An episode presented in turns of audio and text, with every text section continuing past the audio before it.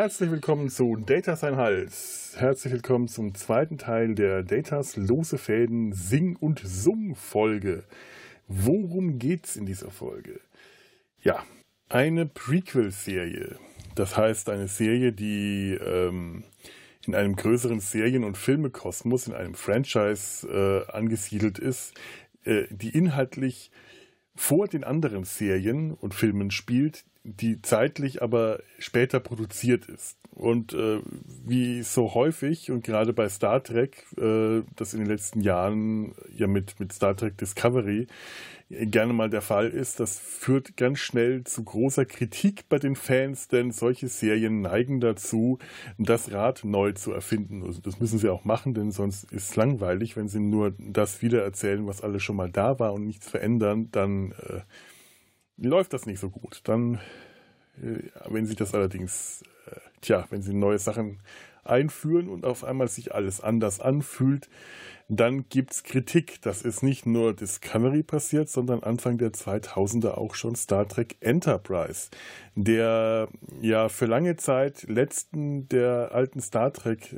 alten neuen, muss man wohl sagen, denn äh, ganz alt ist ja TOS, also der alten neuen Star Trek Serien, die auch schon sehr viele Dinge damals gemacht haben, die sich für die Fans ganz eigenartig und anders angefühlt haben. Und man so das Gefühl hatte, jetzt haben sie so viele Dinge anders erzählt. Man darf doch mal gespannt sein, ob sie das irgendwie noch schaffen. Diese Serie, die zeitweise so gar nicht zum Rest der, des Star Trek-Franchises gepasst hat, ob das noch passend gemacht wird, ob man diese losen Fäden, die da wild herumflackern, noch irgendwie verknüpfen wird.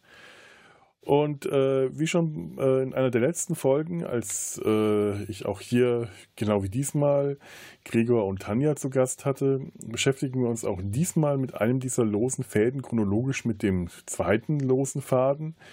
Äh, beim ersten Mal war es der temporale Kalte Krieg, den die Serie in der ersten Staffel begonnen und mit dem Ende der, nein, mit dem Beginn der vierten Staffel beendet hat. Und diesmal beschäftigen wir uns mit einem losen Faden, den äh, diese Serie eigentlich erst in dem Dreiteiler, den wir äh, die, diesmal besprechen, überhaupt erst gelöst hat. Es geht um den Dreiteiler ähm, Borderland, Code Station 12 und The Augments eine Geschichte über äh, genetisch ähm, aufgewertete Supermenschen, wie man sie in Star Trek auch schon seit der TOS-Ära kennt, nämlich seit der Folge Der schlafende Tiger, als man Khan Noonien Singh begegnet ist, dem man dann auch in äh, Star Trek 2, der Zorn des Khan, wieder begegnet ist und nochmal in Star Trek Into Darkness, da dann von wie hieß denn, heißt denn der Mensch? Cumberbatch, ähm, Benedict, Benedict Cumberbatch gespielt wurde. Ich lasse das jetzt mal so drin. Hier wird nicht geschnitten, auch nicht in der Anmoderation. Ha! So, jetzt habe ich den Faden verloren. Na, wie es auch sei, wir, wir beschäftigen uns also mit diesem Dreiteiler, in dem erzählt wird, wie äh, Dr. Sung, und zwar nicht der Dr. Nunien Sung, der, der Schöpfer von Data, sondern sein Vorfahre, Dr. Ne, wie hieß er jetzt? Rabimmel, Rabammel, Rasung. Ich habe den Namen vergessen. Es gibt so viele Sungs in dieser Welt und äh, im ersten Teil haben wir uns auch schon mal lange drüber, naja, lange, also wir haben uns drüber unterhalten, wo das mit dem Sung und dem Sing eigentlich herkam. Wenn ihr die Folge gehört habt, wisst ihr das jetzt. Ähm, wenn ihr die Folge gehört habt, ist das hier eh alles gerade vollkommen nebensächlich. Ihr, ihr könnt vorspulen. Und damit ihr das nicht machen müsst, höre ich jetzt auf mit der Anmoderation. Und wir gehen jetzt da ins Gespräch wieder rein, wo wir beim letzten Mal aufgehört haben. Viel Spaß. Ich möchte noch mal was anderes. Ich möchte noch mal zu den eugenischen Kriegen zurückkommen. Mir ist nämlich ein, äh, ein, ein, Gedanke, der wahrscheinlich extrem unoriginell ist, aber mir kam er in dem Moment wahnsinnig clever vorgekommen. Ähm, ihr kennt ja dieses alte Klischee, dass im 23. und 24. Jahrhundert nichts kulturelles Neues mehr entstanden ist und alles, was sie an Kultur, Musik, Film, Literatur ist, stammt allerspätestens aus der Mitte des 20. Jahrhunderts. Mhm. Kann das seinen Ursprung in den Eugenischen Kriegen haben, dass vielleicht in den Eugenischen Kriegen zur Zeit von Khan und den, dieser Machtergreifung, dass die eine gewissermaßen eine kulturelle Säuberung äh, vorgenommen haben, die durchaus auch ein paar Jahrzehnte zurückgegriffen äh, hat und dass nach dem Ende der Eugenischen und des, des Dritten Weltkriegs, dem nuklearen Winter und allem, die Wiederherstellung der, der, der Kultur und auch das Wiederaufgreifen, das Hervorbringen eigener kultureller Leistungen wie Kunst und Musik einfach auf der Agenda der Menschheit so weit unten stand, weil erstmal das Überleben äh, gesichert werden musste, dass mhm. in späteren Jahrhunderten, im, im 22., 23. und 24., sich das so ver, ver, ver, selbst, ähm, selbstverständlicht hat, dass äh, man zwar äh, Kultur als etwas Wichtiges wieder wahrgenommen hat, zumindest äh, im, in TOS sieht man das ja wieder häufiger, da wird Musik gemacht, da werden Theaterstücke aufgeführt und so weiter. Und später äh, Picard, der seine alten, äh, seine alten äh, antiquarischen Bücher liest und all dieses, dass aber das Hervorbringen neuer kultureller Werke aus dem Bewusstsein der, der, der menschlichen Gesellschaft einfach verschwunden ist, weil das so lange nicht mehr wichtig war und dass das alles äh, möglicherweise mit den eugenischen Kriegen zusammenhängt. Ist das zu konstruiert oder? Ja. Ja. Das ist tatsächlich, das ist sehr, also ich höre äh, entweder das oder wir haben einfach jetzt zu dem Zeitpunkt das Maximum an kulturell erreicht, so wir sind jetzt die Perfektion in sich selbst und jetzt kommt nichts mehr Neues. Oh, oh, oh. Aber eigentlich waren es ja so, weil es von den Autoren schlicht und ergreifend, wir geben dem Publikum halt was, was es kennt. Deshalb mit Brahms ist alles gesagt. mit Bach ist alles gesagt. Da, beziehungsweise da ja. müssen wir uns auch nichts Neues ausdenken. Du musst erstmal irgendjemanden ja, finden, der, genau. der irgendwas erschafft, das wir hier als neu verkaufen können. Schaff mal was, was in 400 Jahren realistisch cool ist. äh, ja. Ja, und natürlich äh, spiel irgendwas aus den äh, äh, irgendwas zeitgenössisches zum, zum ähm, aus dem aus der Zeit der Produktionszeit und du hast sofort wieder rechte Probleme. Ich, ich glaube, ja, einmal vielleicht auch ein bisschen mit das, aber dass man auch halt auch mal so auf klassische Musik zurückgeht. Ich meine, wir hören das ja, wenn ich, wenn ich mir Mozart anhöre, das ist ja auch schon jetzt lange her und das wird sicher auch noch in 100 Jahren gehört werden. Das ist halt so zeitlos gut, mhm. wie wir, wie unsere Zeit genau, jetzt, ja. zeitlos gut, zeitlos. weißt du? Und natürlich ist der Kontrast Kontrast äh, zwischen Science Fiction und klassischer Musik beispielsweise natürlich ein sehr großer und immer sehr faszinierender gewesen. Äh, ich sag nur 2001. Ähm, mhm. Das hat natürlich auch eine ganz andere Wirkung. Aber äh, ich, ich versuche mir das gerade eben so ein bisschen in Kanon äh, herzudichten. Also ich sehe zum Beispiel, mir ist aufgefallen, hier im 22. Jahrhundert, zur Zeit von Enterprise, habe ich das Gefühl, dass Kunst und Kultur so gut wie keine, keine Rolle spielt. Man sieht vielleicht ein paar Zeichnungen an der Wand von Archers Kabine und äh, mhm. an, an ähm, bunten, also an Gemeinschaftsabenden wird in der Messe, werden alte Schwarz-Weiß-Filme gezeigt, so ähnlich wie bei Mesh im Messezelt. Me mhm. Mehr habe ich das Gefühl, ist da einfach nicht. Das heißt, die sind äh, diese Gesellschaft ist einfach noch nicht an dem Punkt angekommen, wo sie sagen, so, und jetzt haben wir die Pflicht erfüllt, jetzt kommt die Kür, wir wollen uns jetzt wieder der Kunst widmen.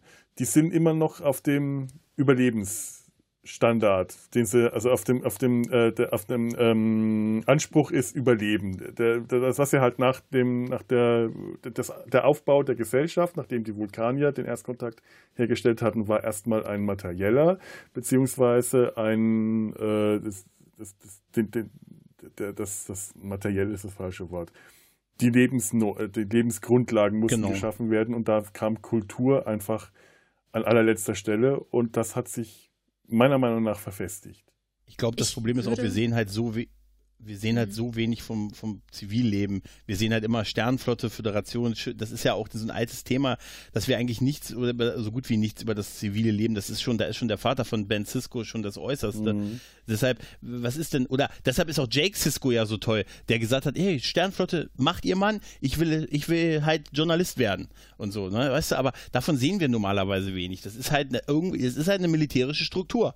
Ne? Und über die Hobbys von denen, der Rest ist halt, sind einfach popkulturelle Referenzen, die immer noch funktionieren und deshalb sind sie auch in der Serie drin. Alte Schwarz-Weiß-Filme haben wir doch aktuell mhm.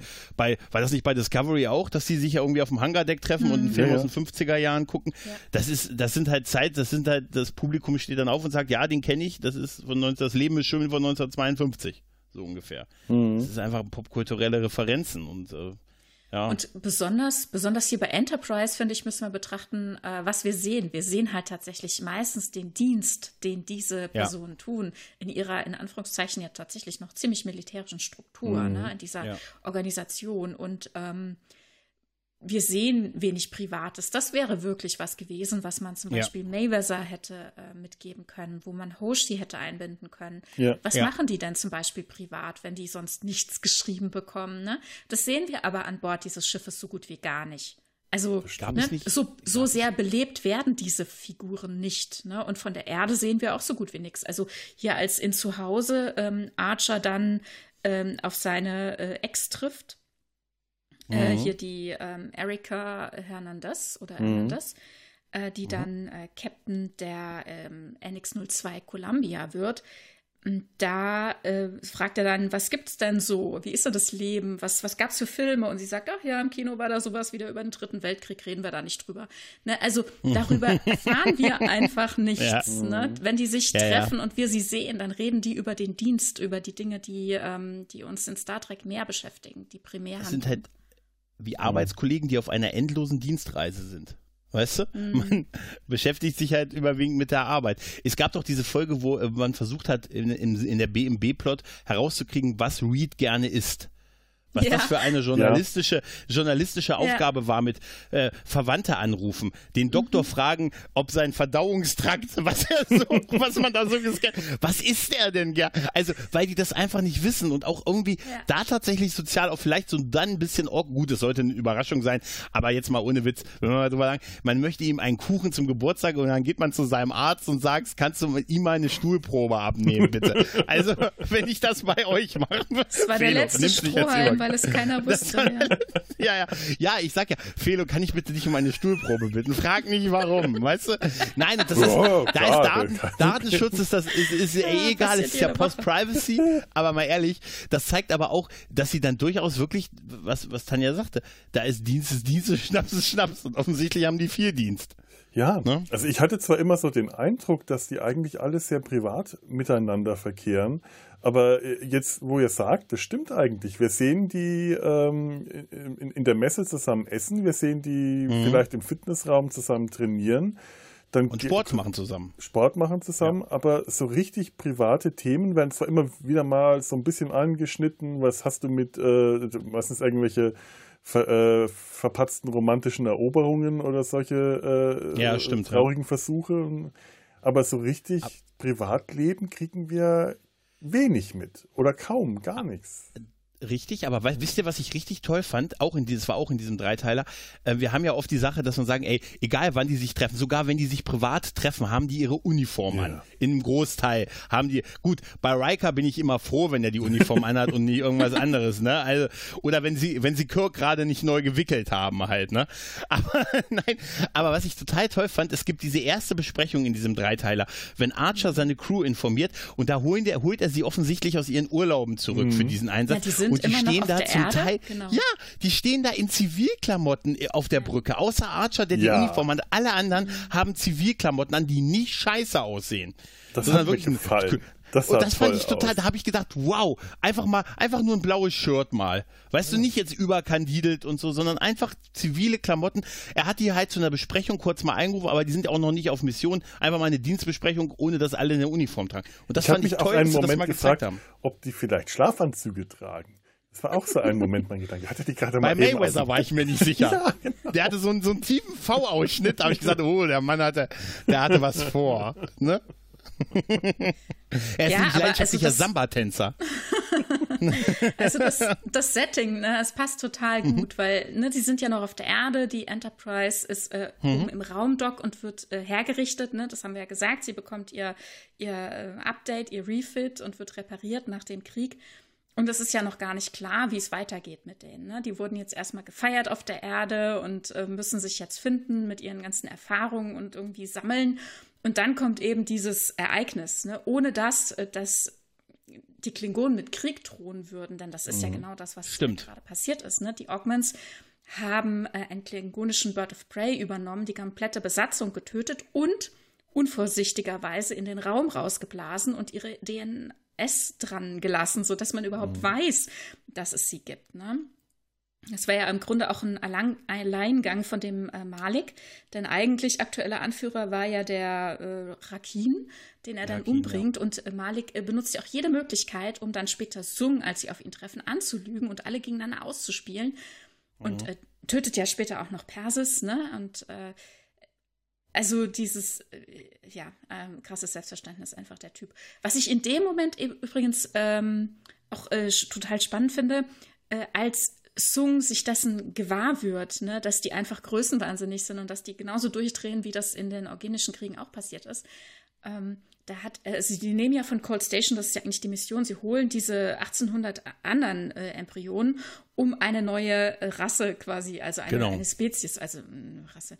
Also sie ja, wollen irgendwo man, auf einem Planeten, wahrscheinlich schon, äh, kann man schon sagen, äh, ne? also sie wollen hier tatsächlich in diesen äh, Übermenschen genau, ähm, der, zum, zum, Leben erwecken und eine Zivilisation auf einem fremden Planeten äh, gründen. Das ist Sungs Gedanke dahinter. Ne? Und Malik sagt, es funktioniert so nicht, die Menschen werden uns immer jagen, wir müssen gegen die vorgehen. Und nachdem sie ja schon mit den Klingonen Streit quasi angefangen haben, was auf die Menschheit, auf die Erde zurückfällt, weswegen die Mission von Archer überhaupt startet, ähm, will er ja noch mehr ähm, Unfrieden stiften und hat äh, gleichzeitig nicht nur die Embryonen mitgenommen von Cold Station 12, sondern eben auch ganz viele Krankheitserreger und will die auf einer klingonischen Welt niederlassen, um die alle zu töten. Und dann würde aber erstmal Krieg auf der Erde herrschen. Dann hätten sie nämlich ihre Ruhe, ihre Zivilisation mhm. aufzubauen, weil dann die Menschen keine Kapazitäten mehr hätten, sie zu verfolgen. Und ähm, da will natürlich dann Sung ja gegen vorgehen. Und das sind dann die Momente, wo wir ihn tatsächlich auch mal ganz anders sehen. Ne?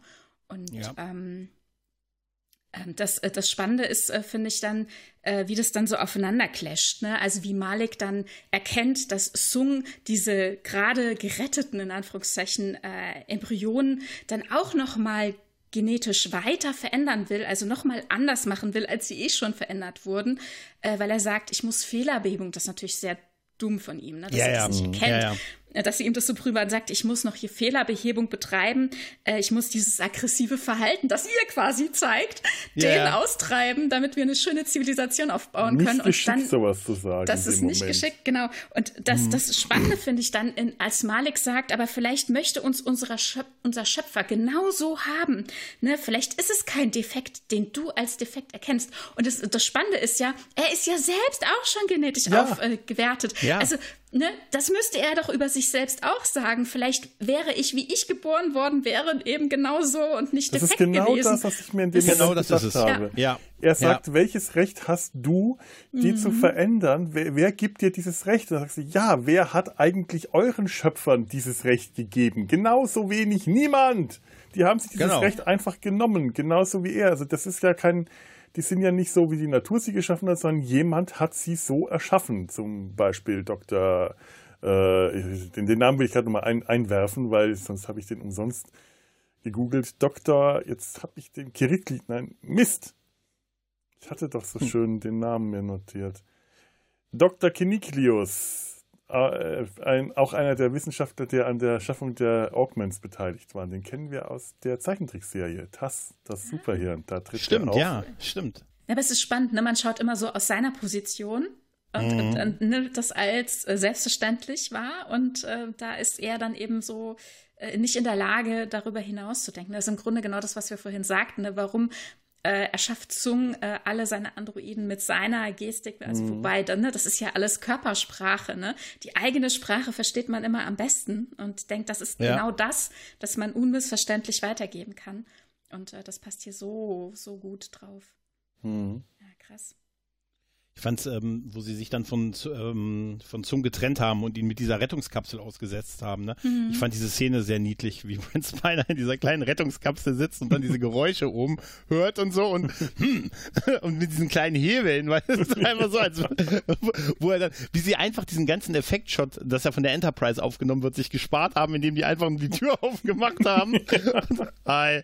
Oh, hallo, wir haben uns eine Weile nicht gesehen und so. Das ist, das ist, das ist. Übrigens, die, zum Thema zum Thema ja auch Überlegenheit der Augments. Die haben ja, sie befreien ja Sung von der Enterprise. Also da sehen wir ja mhm. das zweite Mal, was die können. Und das ist schon sehr beeindruckend. Also auch die Geschwindigkeit, ne, die Malik dann drauf hat, dass er, obwohl Reed dabei ist, einfach so Archer als Geisel nehmen kann und so. Und ähm, mhm. dass die denen eigentlich nichts entgegenzusetzen haben, als sie dann halt wirklich ähm, wie resistent die gegen die Waffen und gegen die Sicherheitsprotokolle im Prinzip sind und die einfach mal so die Enterprise kapern können.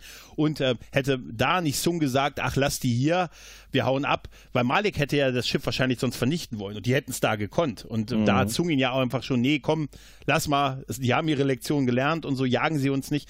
Der ist ja dann noch so ein, so ein Element, um ihn so ein bisschen zu besänftigen, weil er zu der Zeit noch Einfluss auf ihn hat. Das passiert ja später nicht, was dann halt die Konsequenz führt wie die Folge endet oder wie die Augments halt enden. Aber ich glaube, eine andere Alternative gab es da wahrscheinlich auch storytechnisch nicht. Ja? Mhm. Ich finde es auch beeindruckend, wie, äh, also ähm, dies, diese, diese körperliche Überlegenheit, die ist mhm. toll, die ist beeindruckend toll dargestellt und das hat äh, in der alten Serie eigentlich nur Khan selber so geschafft. Ich habe mir die Folge Der schlafende Tiger äh, gestern auch nochmal angeschaut, weil ich einfach, äh, ich, ich, wollte das sehen, wie seine seine Augment-Truppe dargestellt wird. Und seine Augments, die sind in, in TOS, wirken die zwar alle äh, unglaublich stark und äh, zum Teil größer als er. Die haben da Schauspieler gecastet, die alle nochmal so einen halben Kopf größer als Ricardo Montalban waren. Aber die konnten zum Teil unglaublich schnell überwältigt werden. Scotty haut einmal zu und der Augment geht zu Boden. Mhm. Äh, dagegen Khan kriegt Kirk wirklich am Schluss nur mit einem Metallprügel zu Boden im Zweikampf. Und äh, Ricardo Montalban hat das allein durch seine, äh, also erst erstmal hat der Mann wirklich Muskeln gehabt zu der Zeit. Man sieht den ja häufig nur mit so einem äh, so einem kurzen Hemdchen und zum Teil mit äh, entblößtem Oberkörper. Der ist wirklich ein muskelbepackter, durchtrainierter äh, Mann damals gewesen. Und wenn er dann äh, seine seine Übungen macht, so die Hände vor, vor der Hand, vor dem, vor dem Körper zusammenführt, mhm. ganz so verkrampftes, angestrengtes, die nach unten zieht und dann die Tür aufzieht, die automatische Tür, die verschlossen ist. Klar, du siehst, dass die natürlich, dass einfach nur eine Tür aufzieht, aber du weißt, die sind verschlossen. Da gab es noch keinen Data, der die aufmachen konnte. Aber ein Kahn, der schafft das, diese Tür zu öffnen.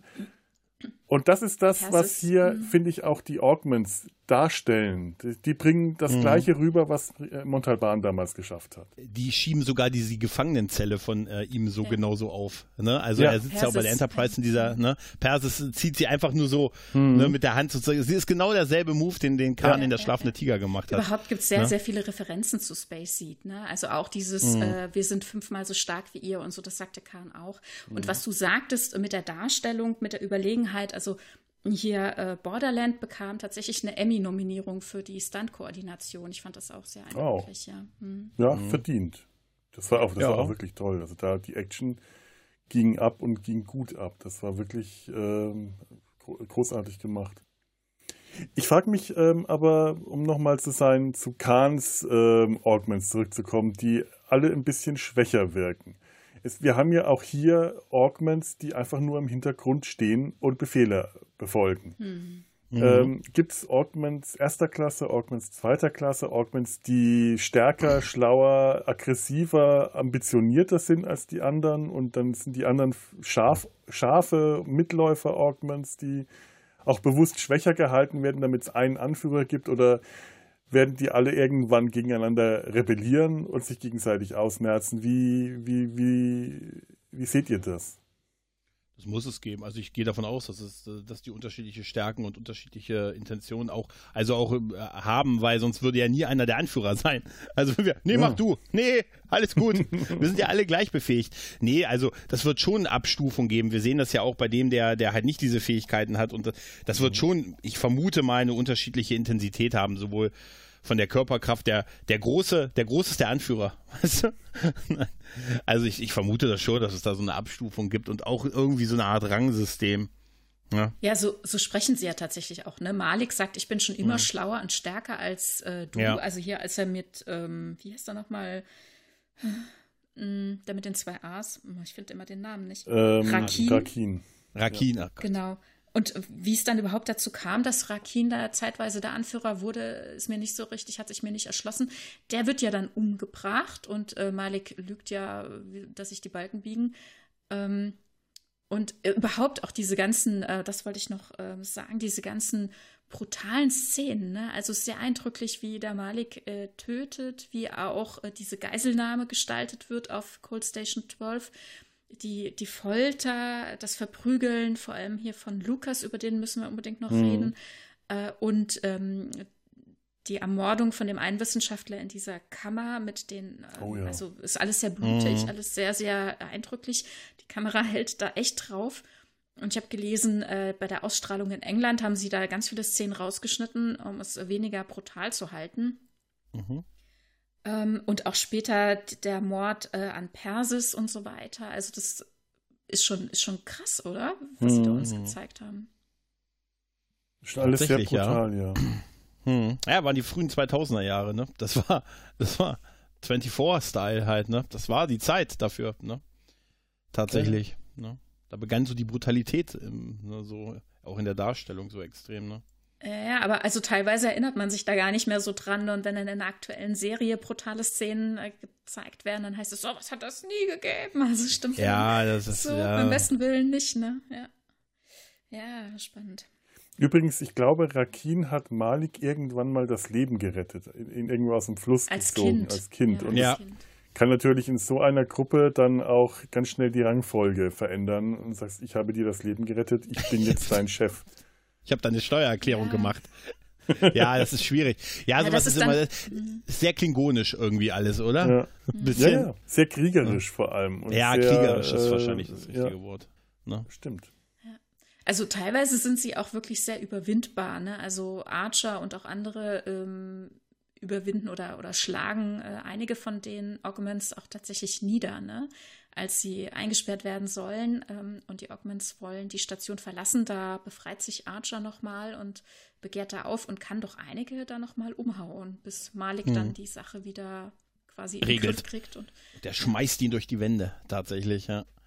Ja. ja. Aber generell ist es ja sowieso, dass ähm, bei den Augments, äh, bei Khan wie bei allen anderen auch sehr viel durch das übersteigerte Ego, auch sehr viel Selbstüberschätzung immer, immer schon mit drin ist. Man sieht es ja. im zweiten Film, ähm, die, die, diese Überlegenheit, die Khan in der Serie noch hatte. Und, und ich fand auch da schon ähm, sehr viel mehr Selbstüberschätzung im Spiel, als man das vielleicht äh, sich so, so, so, so vorhatte die ist im Film enorm, seine Selbstüberschätzung. Der wirkt ja. kein bisschen mehr überlegen, der wirkt einfach nur noch äh, rach, also körperlich überlegen, ja, geistig überlegen, kein Strich mehr. Der ist einfach im Film, ist Khan nur noch ein rachsüchtiger Irrer. Ja. Und hier habe ich auch zum Teil einfach das Gefühl, ähm, denen fehlt die Erfahrung, denen fehlt der Weitblick, die, die Perspektive, die haben sie einfach nicht, weil auch, auch so die, das, den, den, Gegner einzuschätzen, das können sie zum Teil einfach nicht, weil sie alle anderen als geringer einschätzen als sich selber und mhm. daher dazu neigen, Fehler zu machen. Das scheint also auch ein Charakteristikum dieser Augments zu sein. Weswegen sie ja. scheinbar ja auch immer wieder besiegt werden können. Ja, wahrscheinlich, ja, das, ja, das ist auch so. Mhm. Außer du bist Julian Begier. ja, da ich, musste ich auch gerade drüber nachdenken. Also wir bekommen erzählt, oder Sung erzählt uns ja jetzt hier, diese ähm, neu erbeuteten äh, Embryonen würde er ja nochmal ähm, nachbessern wollen, quasi, mhm. weil er mhm. schon erkennt, dass die nicht ähm, optimal ähm, genetisch verändert wurden. Mm, und wir erfahren ja in Deep Space Nine, dass es solche Fälle von genetischer Aufbesserung immer noch gibt und das in den seltensten Fällen gut geht, wie zum Beispiel bei Begier. Und er holt ja auch eine Gruppe von ja.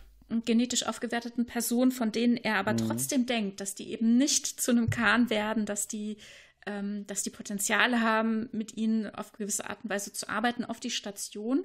Und von denen erfahren wir dann auch. Und dann hat sich ja Bergier in deren Gedankenkreisel irgendwie auch eingelassen. Und ähm, die erarbeiten dann ja quasi, wie geht der Dominion-Krieg weiter? Wenn, mhm. dann das Tolle und so Folge. weiter. Und dann spielen die alles gedanklich durch und kommen dann am Ende zum Schluss, wir müssen uns ergeben. Weil alles, mhm. was wir äh, potenziell mhm. ähm, erdenken können, wird nur schlimmer, als wenn wir uns jetzt ergeben. Ne? Und mhm. also die sind, äh, die sind auch so, so manisch dann in ihrem, äh, in ihrem Denken äh, gefangen und, und so von sich überzeugt, dass das, was auch immer sie sich erdenken können, auch so stattfindet, äh, dass sie meinen, das wäre die einzige Lösung. Ne? Also Bashir ist ja dann auch davon überzeugt. Und mhm. ähm, also letzten Endes, äh, auch wenn Sung sagt, wir müssten hier nur weiter forschen und noch dieses und jenes ähm, bewerkstelligen. Also unterm Strich ist es einfach zu unwahrscheinlich, dass jemand bei rauskommt, der wie ein Bergier dann eben ein, ein mhm. Leben leben kann, wie wir uns das offenbar vorstellen. Denn wir werden mhm. ja hier auch ganz eindeutig, mm, dass es keinen Weg äh, dahin gibt, ne? dass, dass das irgendwie gut gehen kann. Ja. Ja. Interessanter Gedankengang tatsächlich, weil das mit weil statistische Wahrscheinlichkeiten ist auch so eine wahnsinnig gute Folge und die scheitert, da scheitert deren Versuch ja dann, das Dominion diese Informationen zu geben, ja auch daran, dass ein Mitglied nicht so mitspielt und dass sie das nicht berücksichtigt haben. Das sagt mhm. ja auch Begier am Ende, ne, dass äh, du hast nicht mal gesehen, was hier in diesem Raum passiert und was das für Auswirkungen hatte. Mhm. Ne? Und das ist, ein, das ist wirklich ein guter Hinweis. Ja. Das ist echt spannend, ja. Also auch die mhm. ähm, erliegen quasi ihrer ähm, Irrglaube. ihrem Glauben, äh, dass sie, dass mhm. sie es besser wissen, ne? Diese Überheblichkeit ja. wieder. Mhm. Ja. Mhm. mhm. Kommen wir mal von einem Doktor zum anderen. Du hattest oh, vorhin ja. noch Dr. Lukas ansprechen wollen. Oh ja, Jeremy Lucas. Mhm. Den kennen wir ja quasi schon auch aus Staffel 1. Und es ist so gut, dass wir den hier mal sehen, ja. ne? weil das ist ja der Brieffreund von äh, Dr. Flox. Mhm. Ähm, und ähm, ganz toll ich habe mir den auch immer, immer ganz anders vorgestellt ich gehabt. Auch. Und als ich den zum ersten Mal gesehen habe, dachte, toll, so ein kleiner Dicker mit Schnauzbart. Das, der passt so gar nicht in diese Welt von Star Trek rein erstmal. Und dann ist, ist, der einfach toll. Der ist so Wahnsinnig unglaublich gut. cool. Das ist eine tolle Figur. Ja. Der Darsteller ist auch toll, ja. muss, man, muss man wirklich sagen. Apropos Darsteller. Hm? Ja, wir kennen ihn auch aus anderen Rollen. Habt ihr ihn erkannt? Mhm. In äh, TNG Das zweite Leben spielt er den äh, Bataille, den Freund von mhm. äh, Picard auf dem Planeten. Genau. Ja, natürlich. Mhm. Ja, ja. Und dann kennen wir ihn auch noch aus Voyager, aus der Holodeck, äh, also aus den zwei Holodeck-Folgen, äh, die sich um Verhaven drehen. Dort ist er einer der äh, Bewohner ja, äh, dieses äh, Dorfes. Die habe ich mhm. äh, bislang okay, also äh, das ist Ja, ist auch ein bisschen lange her, also verhelfen. Ja, ja, aber kann ich echt empfehlen. Es ist sehr, sehr äh, spannend, welche Aspekte Verhaven mitbringt. Die erste okay. Folge ist da sehr mutig, die sich im, in mhm. Verhaven ähm, tummelt. Und da ist er der Seamus, meine ich, heißt der. Okay, Seamus. Verhaven habe ich tatsächlich immer ausgeklammert, weil ich dachte mir, das, ist, das hat zu hohen Fremdscham. Potenzial. Findest, findest du? Ähm, ich, ich weiß nicht. Nein, ich habe es ja nicht gesehen. Ich dachte nur. Äh, Ach, du hast gar nicht gesehen. Fairhaven ist doch dieses irische Dorf, oder bin ich ja, jetzt? Ja, ja, genau. Ja, und ich ja, dachte ja, mir, ja, ja, äh, Captain Janeway erschafft sich selbst ein irisches Dorf mit einer Romanze. Äh, Na, sie erschafft es sich nicht selbst. Das ist von Tom Paris für die komplette Besatzung als, äh, als kleiner Zufluchtsort äh, mhm. programmiert. Mhm. Und es gibt dann so äh, ja, Zeiten, in denen man da so quasi Ausflüge hin macht. Und äh, Janeway merkt plötzlich, wie sie sich tatsächlich in diesen äh, Barkeeper oder wie sagt man, in den Kneipenbesitzer mhm. verliebt und ihn dann aber auch ähm, für sich attraktiver programmiert und ähm, ja, wie, wie sie tatsächlich, tatsächlich eine Liebschaft eingeht. Ja, und ich ja. finde es auch mh, hm, hochspannend, äh, wie dann auch alle anderen damit umgehen. Also ähm, das, also ich finde es wirklich eine super Folge und ich finde, sie hat nicht verdient, dass man ihr so ein, so ein äh, Fremdschämen-Ding äh, quasi äh, zuschreibt, wie das vielleicht mit zum Beispiel mit äh, Ronan äh, passiert. Oh. Also immer wenn die Sexualität von einer Frau thematisiert wird, dann drehen irgendwie die Zuschauer durch. Ja, aber ja. das finde ja, ich sehr Ronan, schade, bitte. denn hier machen sich, aber hier, hier werden äh, Themen aufgemacht, die tatsächlich auch Themen sind. Und äh, nur weil es nicht das eigene äh, Leben oder nicht das eigene äh, Erleben vom Male Gaze irgendwie passt, äh, finde ich es schade, wenn man es ausklammert. Und hier ist tatsächlich sehr, sehr spannend, wie alle damit umgehen. Zum Beispiel in Chakoti, äh, der sagt, na ja, ein Techtelmechtel, also ich habe mich davon von Ton nicht äh, abhalten lassen. Also wie ihr quasi immer wieder, auch also wie uns als ZuschauerInnen sehr, sehr klar eigentlich gesagt wird, dass das äh, gesellschaftlich akzeptiert ist, dass man eine sexuelle Beziehung oder dass man äh, zumindest irgendwie halt äh, äh One-Night-Stands quasi mhm. oder äh, Casual Sex äh, eingeht äh, mit Holodeck-Charakteren, einfach mhm. weil man ja auf einem Schiff auch eine besondere Begrenzung hat oder weil das auf der Erde oder in anderen Kulturkreisen auch einfach üblich ist. Ne? Und mhm. wie sie damit struggelt, was sie da für ein Problem mit hat und wie ihr dann äh, auch der Doktor zum Beispiel ähm, ein Gespräch aufdrückt, das sie gar nicht will. Und das ist hochspannend. Ich finde das, ich das sehr gut und ich finde das ein bisschen schade, dass das Ganze in der zweiten Folge, die äh, dann um Verhaven sich dreht, ähm, abgemildert wird. Sie waren in dieser ersten Episode sehr, sehr mutig, finde ich. Und das finde ich wirklich beachtenswert. Mhm. Ja, meine Befürchtung ging halt äh, tatsächlich dahin, nach dem bisschen, was ich gehört habe und den Kommentaren, die ich dazu vernommen habe, dass es eben genau in diese andere Richtung geht, diese, die, diese Male Gaze, dass, dass da die Liebes, äh, Liebesbeziehung, die Captain Janeway da aufbaut, eben aus dieser, aus so einer Klischee-Richtung kommt, wie sie halt männliche Autoren sich vorstellen, äh, dass eine Frau eine Liebesbeziehung hm. hat. Sub Rosa. Aber wenn äh, du das empfiehlst, werde ich es mir auf jeden Fall äh, anschauen. Jetzt bin ich auch neugierig. ja. Ist lange her, wo ich es gesehen habe. Aber Sub Rosa gucke ich nicht nochmal. Der schottische Geist. Ich habe hier gerade nochmal in meine Notizen geguckt, was, äh, was ich noch ansprechen wollte. Ich fand ähm, das Team Archer Spiner toll also Archer ja, Sung. Ja. Ich fand, mhm. also Becula Spiner. Ja. Ich finde, dass die mhm. eine sehr tolle Chemie zusammen gehabt haben, wo ich mir auch fast noch mehr gewünscht hätte, die zu sehen. Weil es gibt ja auch diesen Mittelteil, der so ein bisschen raussticht, wo seine, wo die Crewmitglieder entführt werden und mhm. von den mhm. Orions verkauft werden und als Sklaven haben wir noch und gar so. Nicht gesprochen, ja. Haben wir noch gar nicht, aber es ist mal, ich glaube, dass das so das fast glaube, das einzige ich, Mal, ähm, dass wir diesen Part mal zwischen, ich glaube, die Orioner äh, ist mir aufgefallen, könnte man mal eine eigene Folge drüber machen. Aber äh, ja. lasst euch das trotzdem davon nicht abhalten. Äh, ja, ich fand nur, weil wir ja immer so viel von denen gehört und so und mit mhm. Sklavenhandel und so und wie die, wie die Orioner, die weiblichen Orionerinnen innen mit, mit, ne, mhm. das, mit dem Grün, das hat schon was. Äh, und dieser Verkauf von den Sklaven und so, das ist irgendwie dieser Sklavenmarkt, der ist schon sehr cool dargestellt gewesen. Ne? Auch, auch so die, dass die Menschen gar nicht so einen hohen Erlös erziehen, fand ich auch total niedlich. so dieser eine ja. Crewman, der gesagt hat, Mensch, du bist ja nicht mal dein Essen wert. Und so, weil uns wird ja immer erzählt in so Sci-Fi-Serien, es ist das Erstrebendste auf der Beste im Universum, ein Mensch zu sein.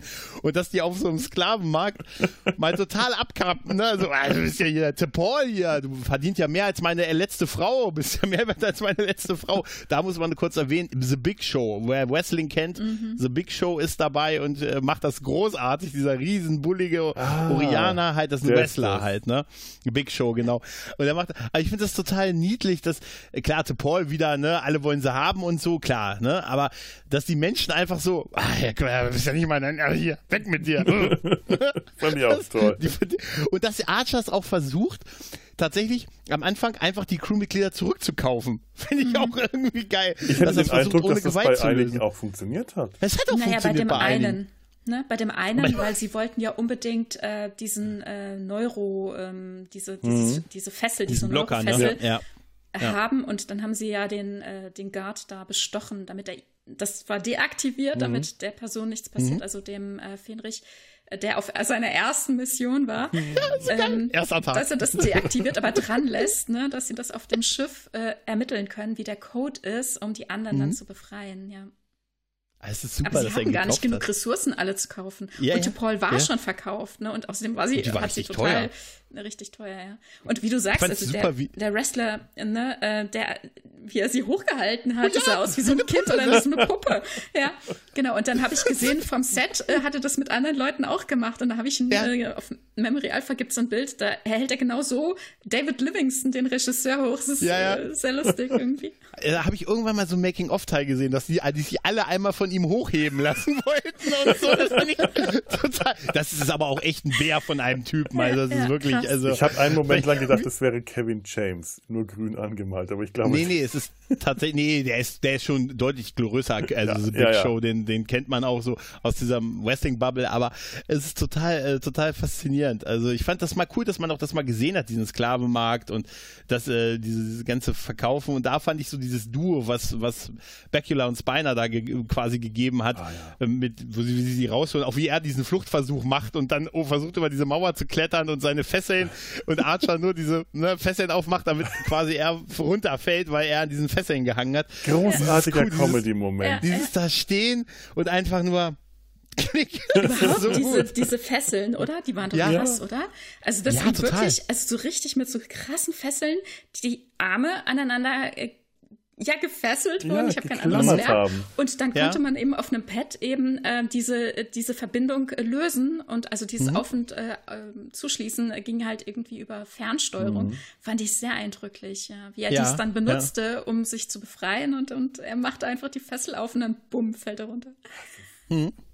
Aber aber wirklich Archer und Sung, die den beiden hätte ich äh, wirklich lange zuschauen können. Das ist so das was äh, die drei Folgen ohnehin, die schon, waren schon gut, aber das hat das dem Ganzen nochmal so richtig ja. die Krone aufgesetzt. Das Spiel der beiden miteinander. Dieses sich gegenseitig die Bälle zuwerfen und das Abwägen und Kontra und Paroli geben, das, das war einfach fantastisch. Ich finde einfach auch Becula ist einfach wirklich eine echt gute Wahl gewesen für mhm. die Rolle. Ich hätte mhm. gerne Q gesehen in der Serie, wenn es möglich gewesen wäre. Gut, ich weiß, Zeitparadox, äh, hat, ne, aber irgendwie wäre es, ich hätte ihn gerne mal gesehen mit John Delancey. Alles ist besser naja, mit John Delancey. Man hätte, man hätte ihn, man hätte ihn ja zeigen können, ne? Q reist ja. ja auch durch die Zeit. Hm. Das wäre durchaus möglich gewesen. Es ist eigentlich ja. schade, dass Alles es ein, ein Faden, den sie nicht äh, aufgenommen haben. Mhm, mhm. Was sie aber aufgenommen Alles haben. Ist besser mit John Alles ist besser mit John Delancey. das ist, macht's gut. Ich gehe rüber zu John Delancey Stand. Stand auf der Fancon.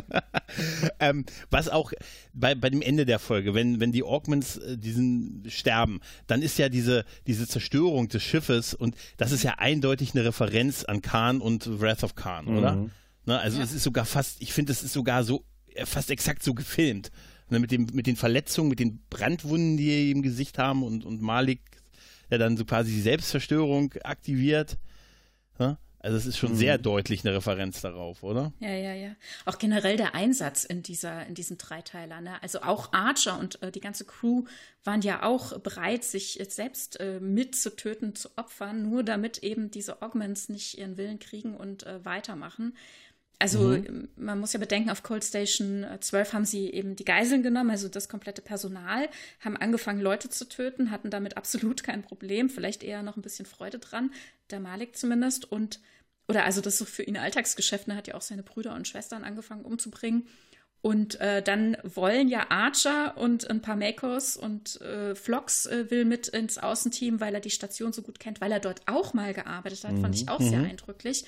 Mm, und wie gesagt, John Billings, äh, Billingsley, Billingsley? Ja, äh, Billingsley, spielt ja. ihn spielt ihn da, äh, finde ich, äh, so nu nuanciert. Also da passiert, Flox hat kaum Text quasi, aber ich finde, ich finde das wirklich so gut, mhm. was, was er da bringt. Manchmal ist es nur ein Blick und so und es, ist, es erzählt uns so viel.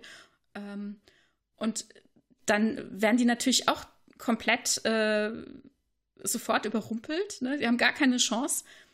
Und ähm, dann sind sie bereit, die Selbstzerstörung äh, zu aktivieren. Ne? Also mhm. Paul und Tripp sind äh, verblieben und müssen also jetzt zusehen, wie quasi theoretisch Archer, Flox, Mayweather, ach nee, äh, Entschuldigung, Reed ist mhm. ja mit unten äh, mhm. und äh, die Makers und natürlich die komplette Besatzung der Station theoretisch gleich in zehn Sekunden in die Luft fliegen würden. Und die Augments schaffen mhm. aber das ja außer Kraft zu setzen. Dann wollen sie mit Torpedos schießen, dann greift der Bird of Prey an und ähm, da, äh, weil zwischendurch dachte ich auch immer wieder, was heißt ja eigentlich, ursprünglich hat Sung 19 Embryonen gestohlen und man sieht am Anfang immer nur so diffus äh, wenige von ihnen. Mhm. Und dann, mhm. ich habe mich immer gefragt, wie viele haben denn überlebt, wie viel sind es denn? Und offenbar das mhm. Erwachsenenalter müssen 19 geschafft haben, aber einen haben sie schon mal zurückgelassen, weil er nicht entsprechend augmentiert war.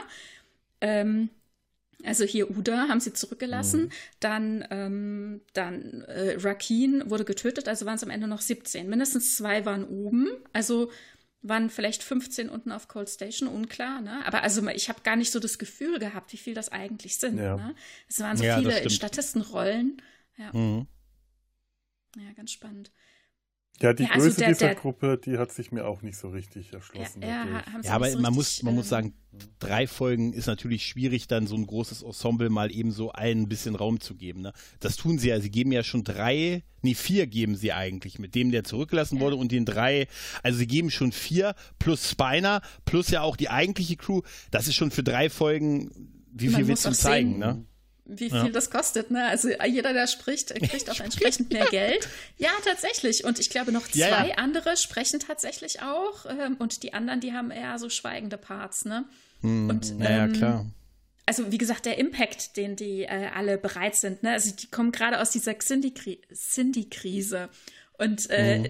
haben gerade angefangen, das zu verarbeiten, müssen sofort wieder in diese Mission und sind sofort wieder bereit, ihr Leben einzusetzen. Das ist so, uh, wow, heftig. Und dann mhm. auch noch der Moment, wo sie auf kurz oder knapp äh, dann noch schaffen, die Station zu retten, weil die haben ja dann, äh, als sie, also das ist auch was, was Sung nicht mitbekommen hat, sie haben nicht nur die Embryonen äh, gestohlen, sondern auch Krankheitserreger und dafür gesorgt, die restlichen Krankheitserreger würden in das Umweltsystem eingespeist mhm. werden oder die Stasis-Kammern, die, die Sicherheitsfelder würden gelöst oder äh, abgeschaltet werden und alle auf der Station würden an diesen ganzen fiesen Krankheiten unmittelbar sterben.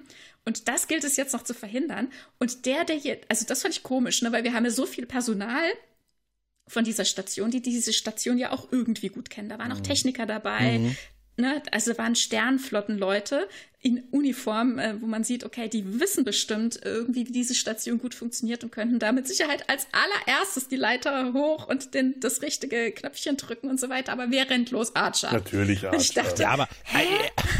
Aber ganz ehrlich, Tanja, der Mann ist der, der muss eine Haupthandlung führen. Ich der weiß, kann doch nicht ist aber hier eine, schon ein hier, bisschen überreizt. Ja, ne? ich weiß, ich weiß, aber hier, eine der Nicht-Sprechrollen, bitte die Leiter hoch.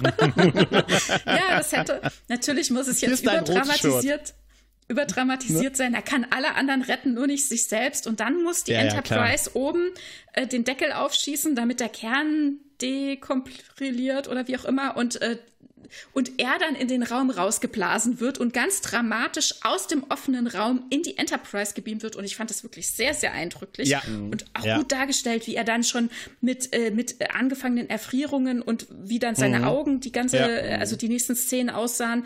Mm, also, dass er da quasi wirklich dem Raum ausgesetzt war, das war sehr, sehr eindrücklich. Natürlich für diese, für diesen Handlungsmoment, da muss es Archer sein, da konnte es nicht hier irgendwie der Statist von hinten links sein. Aber eigentlich ist es, ne, also wenn ich jetzt überlege, Natürlich. wenn es Michael Burnham gewesen wäre, der Aufschrei wäre groß gewesen, aber bei Archer, ja. Hm. Ja, letzten Endes ist ja, ja, Moment, Michael, Michael gemacht. ja, wahrscheinlich, ja, gut, aber äh, vielleicht auch daran, dass ehrlich? wir ihn mögen.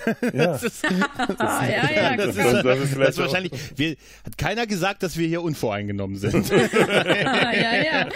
Aber genau. es stimmt schon, Enterprise, das ist schon ab irgendeinem Zeitpunkt mehr oder ja, weniger die Jonathan Archer Show. ja, aber auch Kirk, seien wir doch mal ehrlich, der ist auch immer reingegangen, seien wir mal ehrlich. Natürlich. Also auch, da Natürlich, hat man, das ist, das ist, das ist auch klar, dass man, es ist aber nicht alles auf die Figur da konzentriert, aber natürlich schon, schon natürlich viel, wenn man drüber nachdenkt, klar hätte man sagen müssen, hier, du bist hier ein Techniker, übrigens herzlich willkommen beim Sicherheitsdienst, heute dein erster Tag, hier ist deine Uniform, könntest du bitte mal da hochgehen und den Knopf drücken, ist ganz leicht. Ja, natürlich. Der, die arbeiten der, der da ja schon länger. Ne? Sich, ja. ja. Ja, ja, das ja, ist schon klar, richtig. Das, das, ja, ja, genau, aber die Hauptperson ist diejenige, mhm. die diesen Handlungsstrang bekommt. Ne? Das dürfen wir nicht vergessen, wenn wir dann über andere äh, nachdenken, finde ich, in dem Moment. Und ähm, das sind natürlich dann auch die Momente, wo die Handlungszeit wegfällt für zum Beispiel eine Hoshi oder einen äh, ja. Ne? ja, das stimmt. Ja. ja.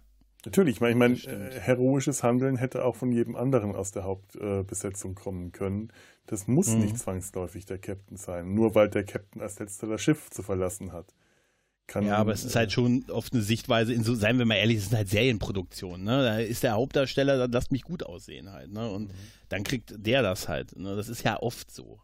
Ich ne? erinnere dich also in Discovery Staffel 4 daran. Nein, Nein, ich möchte das, also, möchte, ich möchte auch nie wieder damit, mit dieser. In, in, in, in, in was? Staffel? Was? Bei, nein, bei Discovery wäre sie aber auch die gewesen, die sich parallel als zweites Wesen auf dem Schiff rettet. Die eigene Variante. Nein, ich weiß schon, was du meinst. Das ist schon ein Punkt. Das ist schon ein äh. Punkt, den du hast. Aber, meint, aber diese, wir, äh, diese wir, Serie, wir über die wir nicht reden dürfen, weil wir Befehle von Lass Captain Pike ja. äh, befolgen. Ja, stimmt. Oh Gott, ich würde niemals. Ja, da war also übrigens Warp jetzt, ne? Erste Staffel ist abgedreht, ne? Uh. Von was? Strange New Worlds, die erste Staffel da ist abgedreht. Da, darüber dürfen da wir reden. Drüber. Da haben darüber wir keine Befehle, nicht drüber reden mhm. zu dürfen. Wir befolgen nur recht. unsere Befehle. So ist es nämlich. Befehl ist Befehl, ja. ja. ja, ja, ja es gab auch so viele ähm, witzige Momente. Ne? Also gerade ähm, zum Beispiel so Momente, wie, wie dann ähm, Sung auf der Transporterplattform nochmal sagt, oh, ihr habt ja auch überhaupt keinen Humor oder so. Also ist mhm. einfach so schön Meta. Ich finde das wundervoll. Oder wie Trip dann sagt, als sie dann meinen, sie müssen ja dann in den klingonischen Raum fliegen und sagen, ey, Entschuldigung, die Enterprise im klingonischen Raum. Ja, sagt Trip, ich könnte ja ein Bird of Prey auf die Hülle malen. Und ich dachte, ja, genau, mach das. Das ja. ist so gut. Das wäre super. Ja, es ist auch so ein bisschen, ich finde, ich finde, es erinnert auch so dann ein bisschen an dieses, ähm, erste äh, romulanische Schiff, ja. das tatsächlich einen Raubvogel unten aufgemalt hatte. Ja. Und das Modell, das ihnen abhanden gekommen ist und weswegen dann in Toss äh, die Romulaner äh, dann tatsächlich ja klingonische Bird of Praise fliegen. Und er will jetzt auch einen draufmalen. Ich finde das sehr, sehr schön. Moment, Moment, ist das, war, Moment, Moment. Ist das wirklich so? Den ist ja, das Original Warbird-Ding verloren gegangen? Das ja, ist der Grund, warum mir, die Ich finde die Quelle nicht mehr, aber ich hatte vor einiger Zeit okay. irgendwie ähm, ähm irgendwo her gehabt, dass das äh, Modell absichtlich ähm, entwendet wurde, vielleicht sogar absichtlich zerstört wurde, weil der Mensch, der das gebaut hat, nicht dafür bezahlt wurde. Ich finde es aber nicht mehr. Ich hatte es schon mal, ich hatte es schon mal versucht wieder zu finden, aber ich habe es nicht mehr gefunden. Auf jeden Fall am Anfang, als wir das erste Mal die Romulaner treffen, da ähm, ist es ja tatsächlich eben dieses ikonische Schiff, ne, genau, das sie erst dem Raubvogel für Remastered ähm, wieder, wieder rausgearbeitet haben, beziehungsweise äh, ja dann jetzt in den neuesten Serien äh, eben auch wieder mhm. bringen. Und ähm, tatsächlich, weil sie eben dieses Schiff nicht mehr hatten, äh, mussten sie eine Alternative nehmen. Dachte, nachnehmen wir einfach einen klingonischen Bird of Prey, wenn interessiert ah, das schon. Aber wie geil. Wie ist damals wohl der Anruf bei CBS gewesen? Hallo, ich habe euch doch letztens diesen, diesen Warbird gebaut. Ähm, ich habe aber auf meinem Konto ist noch nichts angekommen. Hallo? Hallo? Nein, aber das ist, doch, das ist doch unglaublich, oder? Wie hm. manchmal solche Sachen passieren, oder? Also, wieso? Ja. Die Zechpreller, der alte Roddenberry. Ja, ja, ja. gesagt, das, ah, Moment, was ist Captain Stuhl bezahlt, Warbird, mh, mm, das lege ich lieber nochmal ah, auf Ende des Monats. Mein Gehalt, na, das ist wichtig. Oh und die alten Pokerschulden von meinem Kriegskumpel. Ja, wenn dieser Sung sich meldet, dann ist dein Warbird auch sofort bezahlt. ne? Also hätte der sich bei ihm gemeldet, dann wäre der Warbird bezahlt worden, dann hätten wir nicht die klingonischen Schiffe bei TOS mehr gehabt als, als Romulaner-Schiffe. So, so schließt sich der Kreis. Ja. Wahnsinn, oder? Wahnsinn. Ah, Nochmal was äh, zu, zu dem Punkt, wie gut äh, Sung und Archer miteinander mhm. funktionieren, finde ich auch. Also ich meine, ich finde es ja auch krass, ne, wie, wie Archer sich auf Sung überhaupt verlassen muss, dass sie überhaupt diesen ganzen äh, orionischen Handlungsstrang damit reinbringen, ne, weil er sie mhm. belogen hat und einfach nur wollte, dass die Orioner sich einmischen, dass es für Archer schwieriger wird, damit er abhauen kann. Und und also ich meine, ne, er hat auf den vertrauten Stück weit natürlich ne, wusste, dass er sich wahrscheinlich in den Nesseln setzt, aber hat es halt einfach in Kauf genommen und diesen krassen Handlungsstrang noch mit reingenommen, diesen Sklavenmarkt und und und. Und sagt ja auch, zwei Crewmitglieder werden bleibenden Schaden von, diese, von dieser Neurofessel zurückbehalten. Mhm. Also auch alles schon ziemlich heftig. Und dann ganz am Ende, äh, wie, wie Sung eben versucht, dann gegen die Augments mitzukämpfen. Ähm, und wie er dann abgeführt wird, äh, ne, so mitten die letzte Szene und, und äh, er dann sagt, im Moment geht's nicht hier zur Zelle und Archer sagt, nee, wir bringen sie in den Quartier. Also dieses äh, schon wieder auch versöhnliche und auch äh, mhm, von Archers mhm. Seite schon ein bisschen wieder das Verständnis, das er ja auch gegenüber Uda hatte, ne? Wie sofort er da äh, andocken konnte und, und erkannt hat, wie schlecht er wahrscheinlich aufgewachsen ist, wie der gelebt hat, auch ja. ne, in was für einem Zustand er ihn vorgefunden hat, zu, alleine zurückgelassen auf dem Planeten, nahezu ohne Ressourcen. Und Flock sagt, naja, er war dehydriert, ein bisschen unterernährt und so, ne, wie er dann sofort andockt und ihn auch, ähm, ähm, ja, ein Stück weit natürlich auch auf seine Seite bringen will, aber ihm eben auch verheißt, von wegen auf der Erde äh, ist dir, wird dir nichts Schlimmes passieren, komm mit, äh, du bekommst Bildung, du kannst äh, deinen Platz in der Gesellschaft finden. Ähm, mhm. Aber ich glaube, also das ist nicht nur berechnend, ich glaube, er tickt tatsächlich so, ne? Und, und wie er dann ja auch, ähm, also ja, wo wir vorhin schon drüber gesprochen haben, Sung dann eben quasi auch das Geschenk macht, ihm zu sagen, dass seine Arbeit nicht vernichtet wird. Ne? Ja. Mhm. Also Mir ist auch auf der Brücke dann aufgefallen, ähm, so gegen Ende, wenn Sung versucht, ähm, lass es mich probieren, lass mich probieren, mit äh, mhm. Malik zu reden. Mhm. Äh, er versucht dann Archer dazu zu bringen, ihm Handlungsspielraum ähm, zu geben und Archer immer zögert und dann nickt und dann so äh, meistens wortlos zu verstehen gibt, ja, stellt ihn durch. Dieses kleine Zögern, das ist ganz toll, das ist toll gespielt, weil es so subtil ist. Er, er vertraut ihm immer noch, aber er kann ihm jetzt nicht mehr so ohne weiteres vertrauen. Er braucht diesen Moment, er hat seine Erfahrung mit ihm gemacht und äh, aber dann kommt halt trotzdem seine Natur durch, ja, ich gebe ihm nochmal eine Chance und ich vertraue ihm, dass er es richtig macht diesmal. Und das ist auch so ein, Ding, dass das kommt dann, das steigert sich dann dadurch auch, dieser mhm. Moment mit dem äh, Quartierstadt der, der Breakstadt, mhm. dem, äh, dem Knast. Und dann vor allem hat mhm. Archer verstanden, dass Sung tatsächlich diese, diese Augments als seine Kinder wahrnimmt, ne? Mhm. wie viel es ihm emotional bedeutet. Denn als sie unten äh, in diese Unterkunft kommen, also äh, auf dem, in dem Versteck, wo die Augments aufgewachsen sind, mh, da äh, gibt es ja auch Videoaufzeichnungen, ne? Und, und dann guckt er sich an, wie so eine, wie, wie eine Geburtstagsfeier stattgefunden mhm. hat, wie Sung einen Kuchen für die Kids hat und fragt, wer will ein Stück? Mhm. Und alle sagen, ja, ich. Und die Kerzen brennen und, und Archer guckt sich das an und sagt, es kann doch nicht wahr sein. Also, wo ihm auch bewusst wird, wie sehr er eben tatsächlich diese, diese Familie gelebt hat, ne? Mhm. Ja. Ja. Ich muss auch äh, zu dieser Szene ähm, im Finale mit, ähm, mit Brent Spiner, nochmal zu Brent Spiners Schauspiel. Mhm. Ich fand äh, es, wo er versucht hat, Malik noch mit Lette zu überreden, diese Zerstörung mhm. nicht zu machen, da fand ich ihn schauspielerisch am besten, wo er dieses sagt, bitte, bitte, Malik. Ne? Bitte tu es nicht und so.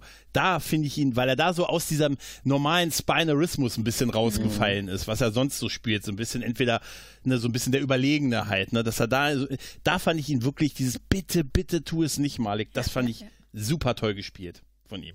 Und, und auch genauso ähm, fand ich das bei dieser äh, Szene weit vorher auf Cold Station, als ihm bewusst wird, dass es kein Zurück gibt. Also, also sie haben diesen einen Wissenschaftler in so eine Kammer eingesperrt, haben äh, Erreger mhm. auch, äh, reingesprüht in die Kamera, ach, in die Kammer. er versucht, ähm, versucht, Dr. Lucas zu erpressen und versucht ihm zu sagen, Sie sind schuld, wenn dieser Mann stirbt. Und er sagt, nein, mhm. das geht auf Ihre Kappe. Und dann wartet er bis zuletzt, bis zuletzt und sagt, okay, jetzt äh, Gegenmittel einsprühen. Und Malik sagt nein.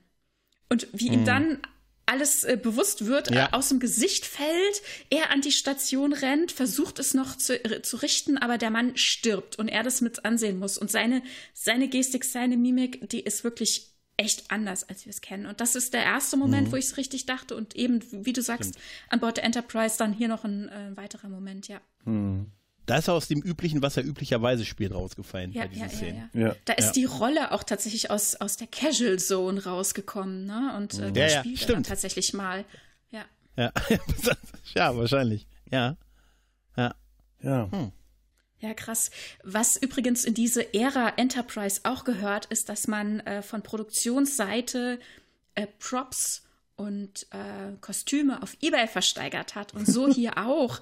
Zum Beispiel der Kittel von äh, Dr. Lucas oder ähm, solche von diesen Neurofesseln von den Orionern und äh, Pads und so Geschichten, die sind auf eBay versteigert worden. Stellt euch das mal vor, wie krass bitte ist das denn? Wahnsinn. Oh. Da habe ich sie her. Hier sind meine Neurofesseln. Für alle, die mit mir zu Fettkommen gehen. ah, Wahnsinn, ne? Echt? Das ist ja auch ein relativ ja. einfaches Cosplay, so eine Neurofessel, so mhm. die Backe geklebt. Und, und, zwischendurch spielst du immer mal einen Krampfanfall und mhm, zeigst genau, dann irgendwo genau. auf jemanden mit einem Pad. ja, du brauchst halt noch einen Orioner, der äh, hinter dir ja. hergeht. Das ist äh, ja. der aufwendigere Teil des Cosplays. Was man auf jeden Fall. Was macht was, dann was, der andere? Genau. Was ich noch gut finde, ist tatsächlich, dass sie in der vierten Staffel, ich weiß, dass sie ja aus Kostengründen gemacht haben, dass sie die Story ein bisschen gestreckt haben und mehrere, mal so Mehrteiler gedreht haben, damit man die Sets mhm. auch so mhm. verwenden konnte und so. Aber ich finde, das tut der ganzen Staffel sehr, sehr gut und das tut auch den Geschichten Total. gut, dass man nicht nach 40 Minuten vorbei ist. Wenn das ein mhm. Zweiteiler gewesen wäre, wäre das nicht so eindringlich gewesen, wie dass man sich einfach wirklich die vernünftig die Zeit geführt ja. hat. Also ich meine, über was wir eine Menge an Charakteren geredet haben, Ne? Und, und plus noch die Crew. Das ist ja auch, seien wir mal ehrlich, eine Crew-Serie plus Gaststars und so, das ist ja auch nicht einfach zu schreiben, wahrscheinlich allen irgendwie gerecht zu werden. Halt, ne? Es war jetzt aber ja. auch hier äh, tatsächlich eher nicht so, dass sie Sets mehrfach wiederverwenden konnten, weil die Geschichten ja in jeder Folge woanders spielen. Am Anfang war das auf ja, dem ja. Orionischen Sklavenmarkt, in der zweiten Folge auf Cold Station 12 und äh, in der dritten Folge ähm, wo hat das gespielt? Hauptsächlich auf den Schiffen, glaube ich, oder? Ja, ja, auf den mhm. Schiffen, ja, ja, ja. Aber trotzdem hat man so in einem, in einen Rutsch so durch irgendwie. Ja, man musste halt nicht, sonst hätte man vielleicht noch für die anderen Folgen andere Sets bauen müssen, wenn es so Einzelgeschichten gewesen mhm. wären, weißt du? Also dann vielleicht ist es dann doch, es wird schon eine Ersparnis gewesen sein halt, ne? Ja, ja Brent Spiner haben sie sich ja für eine Folge bezahlt und dann gesagt, wir drehen doch, eine, wir drehen doch einen Moment. Ja, Mr. Spiner, Spiner ist auch nie bezahlt worden wahrscheinlich, ne? Spiner und der Warbird warten heute noch auf, auf die nee, oh, aber das gemein. ist, ähm, ja, ne, da wird, da wird der, da wird der Rick angerufen haben und gesagt haben, hier, komm, ne, Brent, ne? Ja. Du wirst auch nicht geschminkt. du, wirst auch, du wirst nicht geschminkt, ne? Du darfst, die, die, darfst haben, deine ja. Kordjacke anbehalten. Okay, ich komme Und du siehst LeVar wieder. Und du siehst LeVar in, in der nochmal wieder. In einem Drittel der Folge. Ja, ja. Ja, ja, klar. Im letzten klar, Drittel klar. dieser einen Folge führt LeVar Regie. Hä? Mhm. Ich weiß, so, wisst ihr was? Äh, wir nehmen schon ziemlich lange auf und ja. ich glaube, ich würde mal gerne zum, zu einem Ende kommen, weil mir der Arsch mhm. weh tut, wie üblich an diesem Zeitpunkt. Und ich Hunger habe und überhaupt. Und ich ja. glaube, wir haben sehr viele schöne Dinge über diesen Dreiteiler äh, jetzt einfach gesagt. Also ähm, ganz toll, dieses Gespräch. Hat mir wirklich mhm. viel Spaß gebracht und viel, viel, also viel Spaß gemacht und viel gebracht. Äh, wollt ihr noch ein ähm, Resümee ziehen, wie gut die, diese Fäden äh, eurer Meinung nach hier verknüpft oder also ein Faden ist ja noch gar nicht ganz und gar verknüpft, da werden wir in einer späteren Folge dazu kommen, denn äh, die Sache mit den Augments wird uns nochmal ganz woanders wieder begegnen. Da kommen wir aber später dazu. Wie findet ihr hier diese Dreierfolge als Anknüpfung an, äh, von Enterprise an den Rest des Franchises? Wie gelungen findet ihr das? Tanja. Sehr gelungen. Äh. Also ich finde ich find wirklich, genau, ich rede einfach mal. Sehr gelungen. Ich finde sie sehr gelungen, ja. Es sind so viele schöne Verweise. Es knüpft wirklich in verschiedenen Ebenen an, auch innerhalb der Serie ähm, wie sich das hier so ein bisschen weiter strickt. Äh, Gerade zum Beispiel äh, so ganz fein im Hintergrund der Paul und Trips Handlungsstrang. Mm, also absolut sehenswert, sehr, sehr schön. Und auch ein sehr schönes Gespräch. Ja. Ich danke euch. Ja, dem schließe ich mich äh, nahtlos an, äh, fadenlos an. Tatsächlich war es toll. Es ist mehr als nur die Rückkehr von Brent Spiner. Es ist toll, Brent Spiner auch mal so ungeschminkt in einer anderen Rolle, in einer etwas anderen Rolle zumindest zu sehen. Ich finde auch, dass die Fäden, die uns immer, was uns immer so erzählt wurde, schlafende Tiger und eugenische Kriege bis zu dem, was in Zukunft kommt, dass das vernünftig, sinnvoll ergänzt und weitergewebt wurde und äh, hat, sind drei tolle Folgen rausgefallen und auch das Gespräch, wie gesagt, das war echt schön mit euch. Ja, mein Resümee äh, deckt sich einfach genauso fadenlos, knüpfungslos mit eurem. Ihr habt alles in der Hinsicht gesagt. Das wiederhole ich nicht nochmal, dann schließe ich mich einfach an. Ja, und ähm, damit, liebe Zuhörer, äh, sind wir jetzt tatsächlich am Ende. Wenn ihr uns auch sagen wollt, was ihr von diesem Dreiteiler haltet oder was ihr von uns haltet oder von der Welt oder von den neuen Trailern zu Prodigy und Lower Decks oder zu was und wem auch immer, schreibt uns, gebt uns Tiernamen macht, was immer ihr wollt. Wir, nehmen, äh, wie gesagt, auch immer gerne noch Postkarten. Findet ihr im Impressum die Adresse. Ansonsten könnt ihr uns einfach unter www.data-sein-hals.de Kommentare hinterlassen oder kontakt at data-sein-hals.de E-Mail schreiben. Twitter, Instagram, Facebook ist auch vertreten. Das findet ihr. Und ähm, wir freuen uns über alles, was ihr uns schreibt, auch über böse Dinge, denn das bedeutet, dass ihr uns bemerkt. So. Ähm, und damit bleibt ich jetzt, äh, bleibt mir jetzt nur noch, mich von euch zu verabschieden. Ich sage, lebt flott und in Frieden und ja, wir verabschieden uns hier. Tschüss. Tschüss. Kappler. Kappler.